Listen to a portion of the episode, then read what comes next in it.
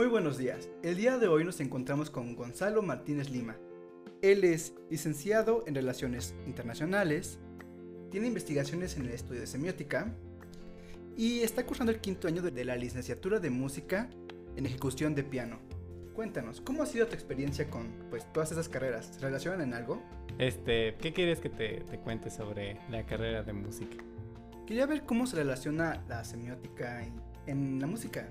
¿Se Uf. tiene alguna relación? O... Bueno, para los que no sepan, la semiótica es la ciencia de la significación y los signos en el seno de la cultura. Bueno, es una definición un poco eh, rimbombante, pero eh, vamos a decir que la significación es cómo dicen las cosas lo que dicen, ¿no?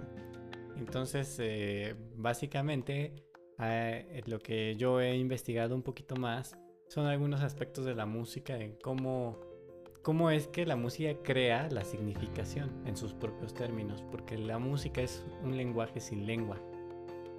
Es, es decir, que tiene sus propios, eh, sus propios signos, sus propios símbolos, que se, se relacionan entre sí mismos y pues da una significación. Por eso es que tú puedes ir y escuchar un concierto, una música y puede no tener letra, a veces puede ser puro sonido y entender cosas, sentir cosas. Ok, es como una forma de comunicación, de codificar un mensaje. Ajá, exactamente. perfecto. Bueno, he escuchado que has tenido la oportunidad de trabajar con pues músicos extranjeros, colegas. Ujú. Eh, ¿Cómo ha sido tu experiencia con eso? ¿Tú has sentido que en la semiótica usen la misma forma o la cambien? Bueno, este. La semiótica musical es algo muy particular. Muy pocas personas la. La, la, ¿Manejan? la manejan en el mundo, ¿no? Es algo todavía en exploración. Entonces no es algo tan común para un músico, realmente. O sea, aunque yo siempre te hablo de esto, ¿no? De la semiótica, ¿no? Bueno, es porque al final lo hago, pero, pero francamente no, no es algo, este, no es algo común, ¿no? Entonces, este, muchos músicos no tienen idea de, de estas cuestiones. A mí me ayudó porque eh, yo siempre tuve una formación paralela a la música, siempre tuve dos, pues como tú me presentaste, ¿no? Como dos, dos ramas. Entonces, este, me ayudó porque algunas cuestiones que no podía resolver técnicamente, pues mediante la semiótica podía eh, darme idea de por dónde abordar, Explorarlo más. explorarlo, exacto. Entonces, no, no es tan común, bueno, no he tenido la oportunidad de, de tratar con otros músicos la semiótica, ¿no? O sea, sí lo hay, pero no he tenido la oportunidad. Eh, tengo más relación con semiotistas que les interesa temas de la música, ¿no? Pero es curiosamente al revés casi no, ¿no? Aunque bueno, obviamente es algo muy interesante que eh, se puede utilizar, ¿no? Cuando pones la teoría de antemano con la práctica, pues se hacen cosas muy interesantes. Y con respecto al trabajo con personas extranjeras, pues te podría decir que es muy interesante, ¿no? Sí, sí he tenido algunas colaboraciones con personas de otros países. eh, pues sobre todo se, se- menciona algo que es el nivel, ¿no? El nivel es pues, este, pues, las capacidades de cómo trabajas y cuando tienes que, por ejemplo, a mí me gusta hacer música de cámara, como cuando vas a tocar con alguien más, un violinista, ¿no? una chelista, etcétera, este, pues su, su manera de resolver la obra, ¿no? O sea, es lo, interesante, lo que he podido aprender. Te diré que un poco más que, que colaborar, o sea, sí, sí he colaborado bastante, pero más que eso como que yo he vivido un poco más eh, el aspecto de, de fuera, o sea, de alguien que viene eh, de otra cultura, de, de otra manera de trabajar la música, en el aspecto de la pedagogía, es decir, tomando clases. Es como más lo que yo he podido como... Han sido tus tutores, ¿no? Pues he tenido varios maestros este, de, otra, de otros países, ya sea maestros este, con clases magistrales, pero pues recurrentes, o pues sí he tenido este, maestros formadores, ¿no? Actualmente tengo, mi, mi maestra es rusa, ¿no? Elena Nanjeva es este, maestra rusa que pues tiene un- una formación este, muy diferente, ¿no? En su- allá Sí. desde, desde muy pequeños son como en su mayoría localizados y, y pues el nivel de exigencia es pues otro, muchísimo más difícil, ¿no? Por ejemplo, hay algo que se llama el solfeo. El solfeo es como cuando te enseñan a escribir las notas. pues el solfeo aquí se enseña como una cosa este, cuadrada y ortodoxa, ¿no? De es esto y repites, ¿no? Como en general en México se enseña. Repetir a cada rato. Ajá, por pura repetición, ¿no? Aunque ni entiendas que lo que haces, ¿no? Sí, sí, nada más memorizarlo y ya. Ajá, por ejemplo, me cuenta Elena que a ella el solfeo se le enseñaron, este, ¿cómo decirlo? Se le enseñaron, a bueno, hay musicólogos detrás de esto. ¿Qué es, ¿Qué es un musicólogo? Pues el que investiga sobre la música. Y entonces los musicólogos pues utilizan ciertas melodías que están en la música folclórica de Rusia o la música en general clásica. O sea, no te van a poner una melodía que no existe en la música real. Y aquí, pues muchas veces, por ejemplo, yo tuve maestro que llegaba en computadora, ponía, no sabía ni qué hacía y, ahí se agarra, ¿no? Entonces, este, pues sí, o sea, como que tienen una manera más estructurada de, trabajar y eso los lleva un poco más lejos, pero no creo, yo creo que en las artes y en los deportes también, ¿no? Como por, eso Rusia es potencia, ¿no? En ciertos deportes, ¿no? Sí, ¿no? En gimnasias, ajedrez, ¿no? Música también, pues son son potencia por, por estos, ¿no? Por estas formaciones que ya están este, dadas, ¿no? Desde muy pequeños. He tenido también la oportunidad de tener maestra lituana, ¿no? Esquimán de Keshite. Y bueno, por ejemplo, ya vine de, a diferencia, irónicamente, mi maestra rusa, no, es así como el, estereotipo de las maestras rusas, ¿no? De que duras y frías. Pero, por ejemplo, mi maestra lituana sí, ¿no? Y yo siento que es porque este, influye que todavía sus padres, este, al, ser lituanos y esto, vivieron pues bastante de, las cuestiones este, de la Guerra Fría, ¿no? Entonces, pues sí, sí se, nota un poco más este, que en lo estricta, ¿no? En lo dura y... Sí, pues eran otras épocas, la supervivencia. Ah, la, supervivencia, sí, sí, sí. Era eh, por así que seguía adelante. Sí, y... Y bueno, también he tenido maestro coreano, el maestro Cha, ¿no? Este, y bueno, es una experiencia porque, por ejemplo, Elena habla muy bien español y le, le gusta mucho la cultura mexicana. Pero hay maestros que no se involucran tanto con la cultura, ¿no? No, como que siempre se defienden, ¿no? Siempre nada más la juzgan, ¿no?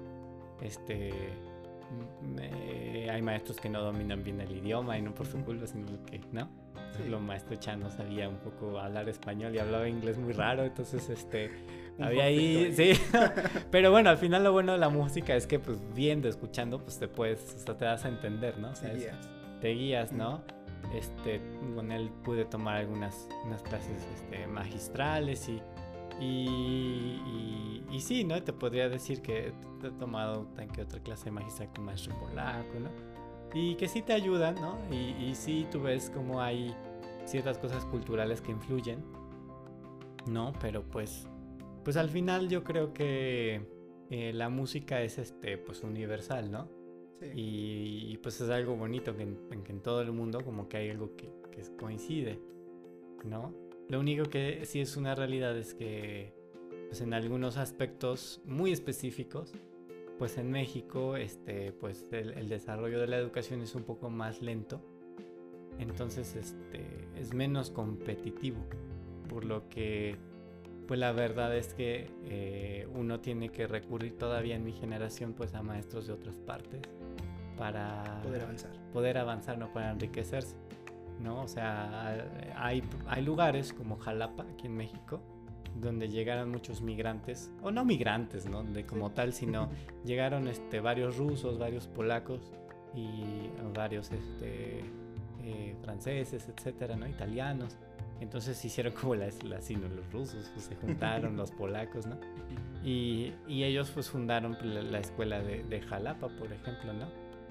Y, ahora sí, obviamente estos maestros a su vez pues, ya formaron generaciones que pues ya ahorita son buenos maestros mexicanos, ¿no? Eh, pero todavía yo creo que es un proceso y, yo creo que también es algo muy normal, ¿no? O sea, que los, los músicos siempre como, en general los artistas yo creo que siempre tienen esta relación con, con los otros, ¿no? Con el viajar, con el ver más allá. Mencionaste algo que pues es muy cierto en todas las carreras, así que trabajos, todo, es la competitividad nacional. Ah. Entonces, mencionaste que pues tienes profesores que fueron enseñándoles de otra forma desde pequeños. O sea, es una formación desde infantes. No puedes comparar una persona que lleva 10 años estudiando lo mismo a uno que apenas lleva tres años. Pero, Sí. pues O, o mejor, no, no es lo mismo, no es lo mismo alguien que lleva 10, pero empezó a los 4, o sea, tiene 14, ¿no? Que alguien que tiene 14 Y lleva tres años. y lleva ¿no? uno, ¿no? Sí, no, Sí. está... es una gran diferencia, no podemos negarlo. Sí, sí, sí. Pero yo siento que menospreciamos mucho a nuestra, pues, nacionalidad. He visto que, bueno, independientemente de la música, en otras profesiones, siempre buscan algo más que el decir, yo estudié en México. Entonces, tú sientes que el nivel en la música, ya mencionaste que en la escuela sí vamos un poco atrasados porque tenemos una antigua forma de educar porque hay que ser sinceros, no ha evolucionado en ya desde la revolución industrial, o sea, creo Sí. que ya necesita un cambio. Sí, sí, Y como mencionas, en Jalapa ya la están haciendo y es muy bueno, pero tú sientes que aún así México tenga un buen nivel en música. Bueno, dicen por ahí que nadie es profeta de su propia tierra, ¿no? muy cierto. Pero este. eh, bueno, yo sí creo que hay suficiente talento, ¿no? suficientes ganas, suficiente, suficiente potencial. Eh, eh, Faltaría explotarlo, ¿no? sí, uno de mis pianistas favoritos es mexicano, ¿no? Es Federico González, aunque no está aquí, no está en Estados Unidos, ¿no? Sí. Y es uno de los grandes del mundo, ¿no? Eh, y es mexicano, pero pues sí, este, sí, es, es verdad que, que la cuna de, de la música que yo me dedico, que es la música clásica, está en Europa, ¿no? O sea, no vamos a negar eso, ¿no? Este, y, y sí, es verdad que hay una tradición, ¿no? En cierta medida. Y en México es diferente, el- en México es una mezcolanza de muchos fenómenos, con la cuestión de cultura y artes, ¿no? En, en México el arte, yo creo que tiene que ver también con los públicos y cómo se consume.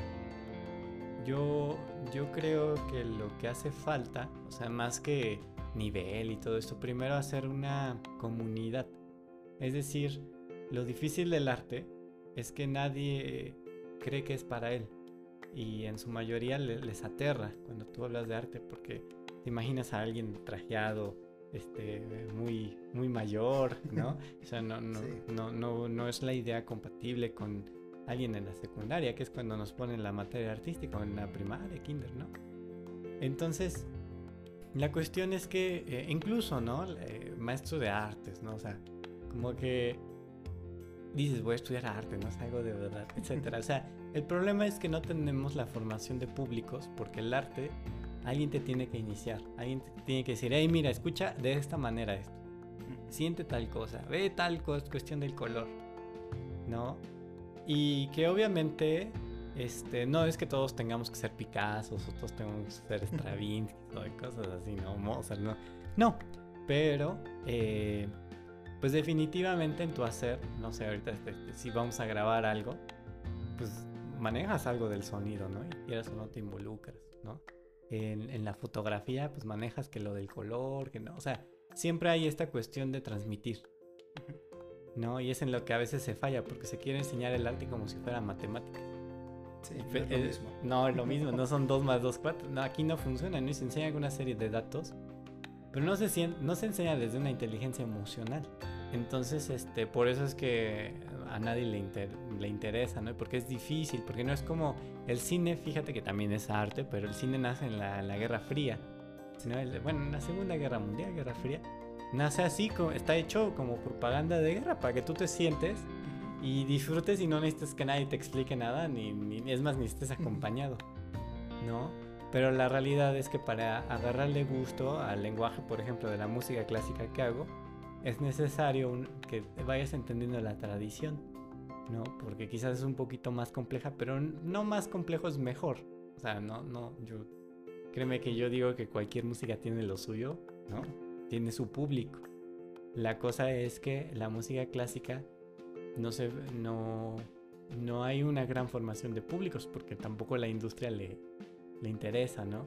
Entonces creo que ahí es donde luego los gobiernos, etcétera, donde pueden entrar y ahí es donde deberían de echar mano, ¿no? Para formar. Porque no es que no les guste a los niños, no es que no les guste a las personas. Las personas realmente están interesadas, pero muchas veces no tuvieron la oportunidad para para aprender, Entender todo el Para contexto. entender, sí, sí, sí. Y pues ya se deja de lado y a veces se cree que no es para uno, ¿no? En general, ¿no? Y, y al contrario, como, como se, se crean estigmas, ¿no? Como el bailarín de ballet, no, no, pues no, el bailar no. Etcétera, ¿no? Entonces, este, o que los, los artistas se mueren de hambre, cosas así, ¿no? Este, o que el, el- tú, tú velo en la pandemia, o sea, en la pandemia, tú te encierras y tú qué consumes, pues consumes arte, o sea, música, este, Clips. clips, o sea, no, no, no puedes así como de, no, es más difícil que consumas matemáticas, ¿no? O sea, sí. ¿no? Y, pero en la educación lo que más te van a dar es matemáticas y español, ¿no? O sea, como si eso fuera lo máximo, ¿no? Lo único que necesitas. Y luego en las escuelas pues te forman pues, pues mucha matemática porque lo que quieren es este, puros ingenieros, ¿no? O sea, eh, es más raro que te den filosofía, ¿no? Que te enseñen a pensar, ¿no? Lo que quieren es que cumplas como borreguito. No salgas de ese cuadro. Exacto. ¿no? Entonces es lo, que- lo que ocurre, ¿no? Es lo que ocurre. Pues se puede ver como una fatalidad, aunque yo lo veo como una gran oportunidad, ¿no? Porque, por ejemplo, en mi caso, sí quiero ir a aprender fuera, porque obviamente pues te enriquece, pero pues yo siempre tengo una mirada más hacia adentro, ¿no? O sea, mi mirada de, de cómo ayudar acá. Es que aquí hay mucho que hacer, o sea, es el campo fértil y lleno, ¿no? Entonces, este, en, en mi caso yo creo que llegué, sí, evidentemente me he formado con personas que vienen de otra parte, pero pues lo bonito será con unos años cuando yo transmita eso, ¿no? Y tenga un valor agregado y entonces poco a poco pues se va a poder empezar a hablar de algo propio de aquí, ¿no? Este, encontrar algo propio pues siempre tiene, es una combinación entre lo de adentro y lo de afuera, ¿no? No, no están peleados, sino es como justo tomar lo mejor de los dos, ¿no? Sí, juntarlos. Ujú. Es algo muy curioso lo que dijiste, que nosotros tenemos un valor agregado, que es Ujú. nuestra formación, nuestra experiencia, y quieras o no, es algo muy cierto que en México, por lo menos en donde yo he estudiado y por lo que me también, nos intentan imponer un pensamiento solamente lógico. Nunca Ajá. nos enseñan algo, mencionabas, la pues, educación o forma emocional, porque quieran o no, en películas, como mencionabas, fotografía y todo, tiene un contexto, tiene una base, tiene un trabajo detrás. Y en México no nos enseñan a apreciar eso. Nos dicen que simplemente es tomar una cámara, tomar una foto y ya. Hoy en día cualquier persona se siente fotógrafa por tener un celular y ya. Entonces yo creo que eso no puede llegar a pasar con la música porque por mucho que tomes un piano que tenga pues ya las notas prescritas, no es lo mismo que tocar en un concierto. en- pues tú tienes experiencia, has tenido conciertos, has organizado. Es algo que no cualquier persona puede hacer con una formación lógica. Hay que tener una inteligencia emocional detrás. Entonces, tú que has trabajado, pues, tanto organizándolos como participando, Ujú. ¿tú qué tanto sientes que sobresalga tu formación en eso? Sabemos que es mucha práctica y todo, pero ah, nunca hemos entendido qué hay detrás de eso. ¿Qué hay detrás de tu trabajo en Ujú. hacer un concierto? ¿Qué hay detrás de tu trabajo al estar dentro de una orquesta? Ujú. Mm, ¿Qué tan difícil te ha sido? ¿Cuántos años te ha tomado? Cuéntanos tu experiencia. Bueno, yo como 18 años, ¿no? En la música. Sí, sí, ya tienes tiempo estudiando. ya tengo tiempo, ¿no? Aunque soy joven, pero aún así llevo bastante. Y aún me falta bastante, ¿no? Es un- que son, Mm. la- la- las artes son de... Bueno, la música es una carrera de resistencia. Y evoluciona constantemente. Y este... Y bueno, te- ¿qué te podré decir? Yo desde la, desde la preparatoria, yo siento que siempre hago lo mismo, pero evolucionado, ¿no? Pero en la preparatoria a mí me decían el niño, el, niño piano, ¿no? Y este, y, y, y, pues las compañeras me gritaban, Víctor, hazme un hijo, ¿no? Entonces, yo Lo nunca, yo, yo- yo- yo nunca fui muy popular, yo nunca fui de estas personas populares, pero a su vez sí todos me ubicaban, ¿no? Por el piano, pero ¿por qué? Porque yo desde el, organizaba mis propios conciertos, ¿sabes? Y siempre en mis conciertos este, ya desde ese entonces, eh, bueno, a mí me gusta componer. Yo hacía mis composiciones, que si iba a tocar el canon eh, de Pachelbel, que es, muy famoso, toca en las bodas, pues lo tocábamos versión rock, entonces alguien tocaba la guitarra le decía, pues tú la guitarra y le ponemos violines y, les hacía el arreglo, ¿no? Así.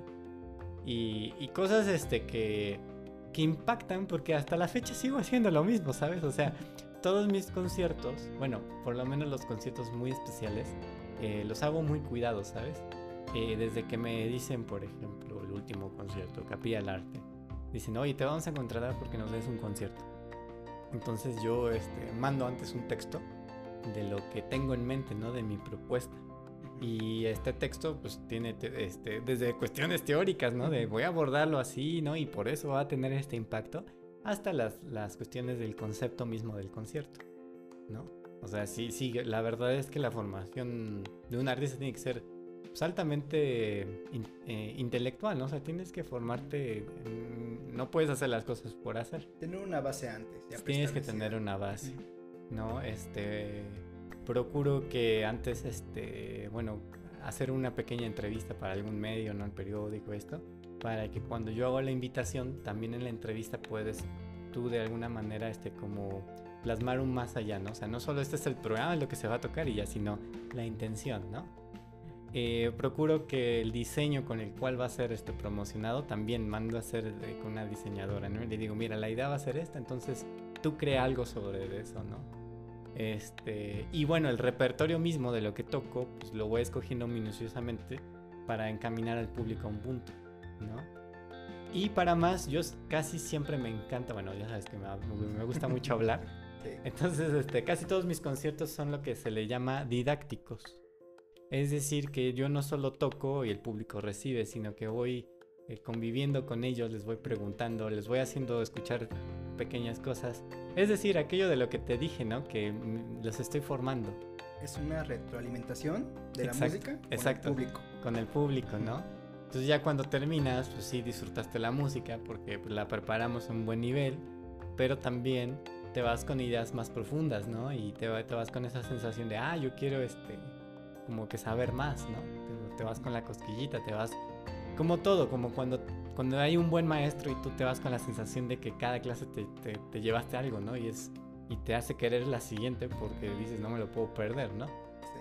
Entonces, e, ese es como, bueno, parte de los conciertos que hago, ¿no? Que, que, tienen estas peculiaridades, ¿no? Y que obviamente, pues ahí es donde la semiótica está, no de manera dura, no, no es que, no, sino ya es cuando tú ya lo hiciste, ya lo procesaste y lo pones de manera accesible a, las personas, ¿no? Al público. Sí, sí, sí, porque... Ya más digerido.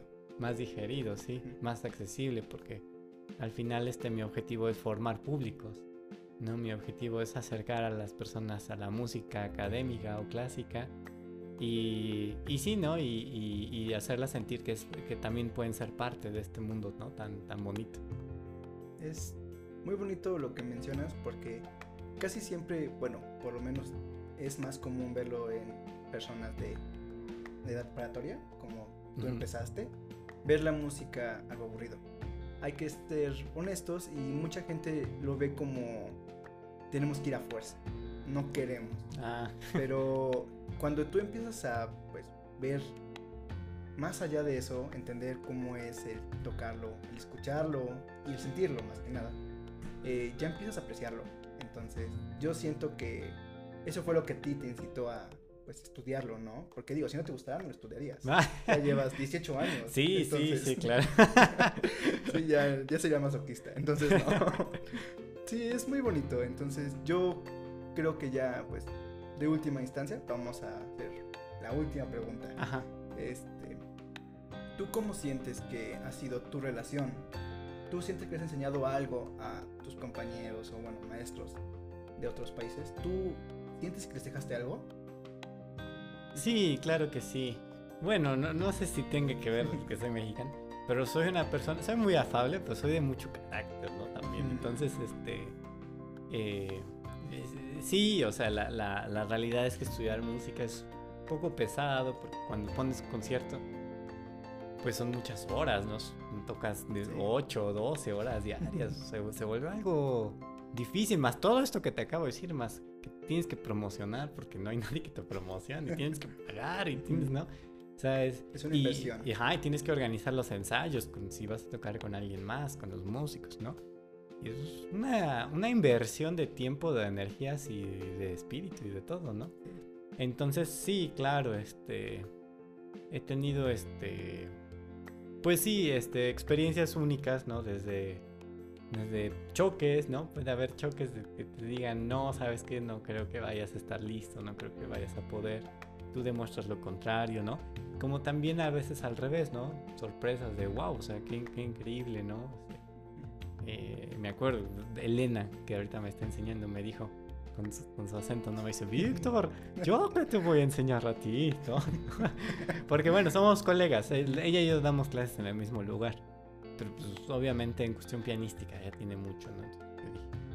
"Tengo- que aprender, ¿no? Yo nunca he tenido esto de egos, de, oh, son muchos, no. O sea, la verdad es que para cualquier persona, yo siempre le reconozco su trabajo y hay trabajos que me son muy interesantes y que digo, oye, puedo aprenderte, ¿no?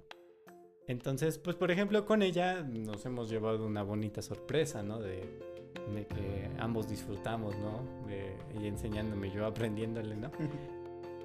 Porque este, al final, eh, pues es, es- es muy padre este, cuando eh, te, te complementas, ¿no? El maestro Chan que venía, este, eh, no- nos invitaba a, a un café, él decía, bueno, ya tuvimos la clase, pero ahora viene lo otro que también es aprender. Y, y entonces dice, vamos, yo voy a invitar, eh, yo voy a invitar este, un café y, y ustedes me van a hacer cualquier tipo de pregunta.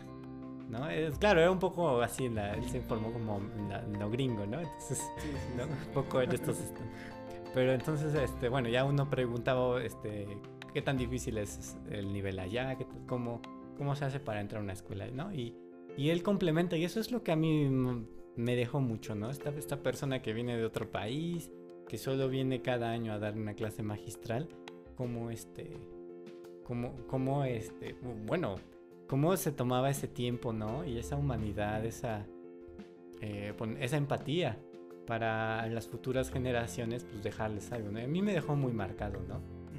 Entonces, este, quizás sí, pianísticamente, pues obviamente en una clase magistral que es que te dan, solo ves a una cosa muy específica, pues no es como que es tu maestro maestro, pero eh, estos detalles son los que hacen la diferencia, ¿no? Los que te dejan huella. los que te dejan huella, ¿no? Una vez vino maestro Carlos Rivera, que es peruano, pero toda su vida estuvo en Viena dando clases. Y él, como yo le decía, el brujo del piano, porque hacía unos sonidos que sí, sí se no suena un piano, ¿no? ¿Cómo suena eso?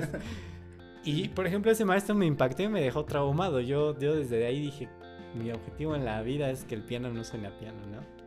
Entonces sí, o sea, es muy bonito este cuando pues te complementas con otra persona, ¿no? Entonces es, es lo que lo que más lo que lo que yo he dejado, pues yo creo que es recíproco, ¿no? Que es al final una complementariedad.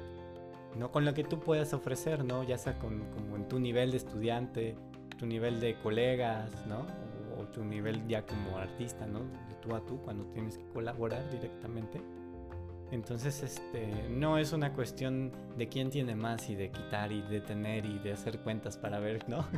Sino al final es algo que, que es como una complementariedad humana, que, ¿no? Que viene de la empatía y es algo que todos tenemos, ¿no? Y que a veces es difícil porque muchas personas pues solo ven en sí mismas, ¿no? Y solo ven ganar, ¿no? Para ellos.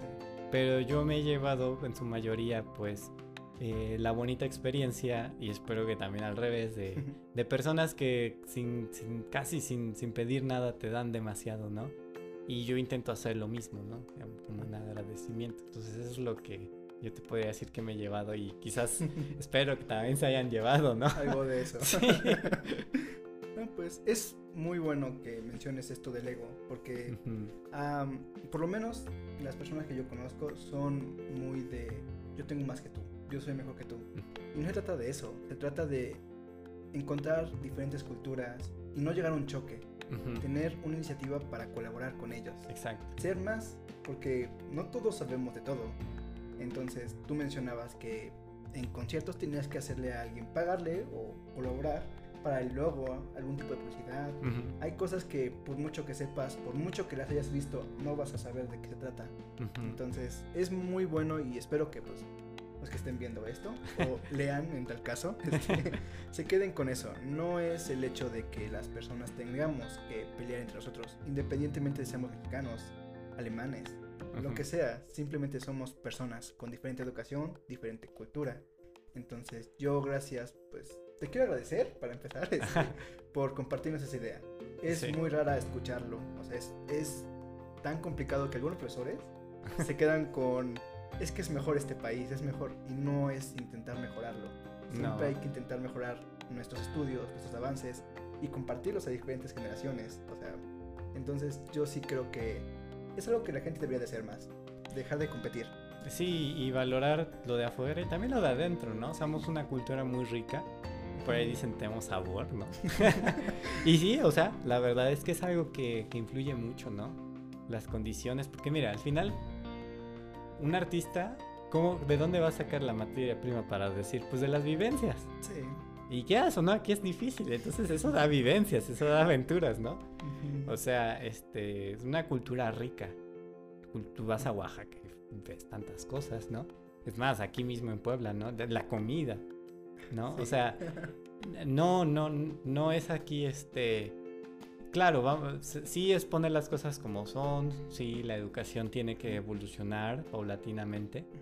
¿no? Sí, este, hay esta competitividad, sí, ¿no? Hay todas estas cosas, pero, pues al final, eh, yo soy más de la propuesta de que todos debemos de complementarnos, ¿no? Y de que también nosotros tenemos algo que ofrecer, ¿no? O sea, no, no demeritamos para nada, ¿no?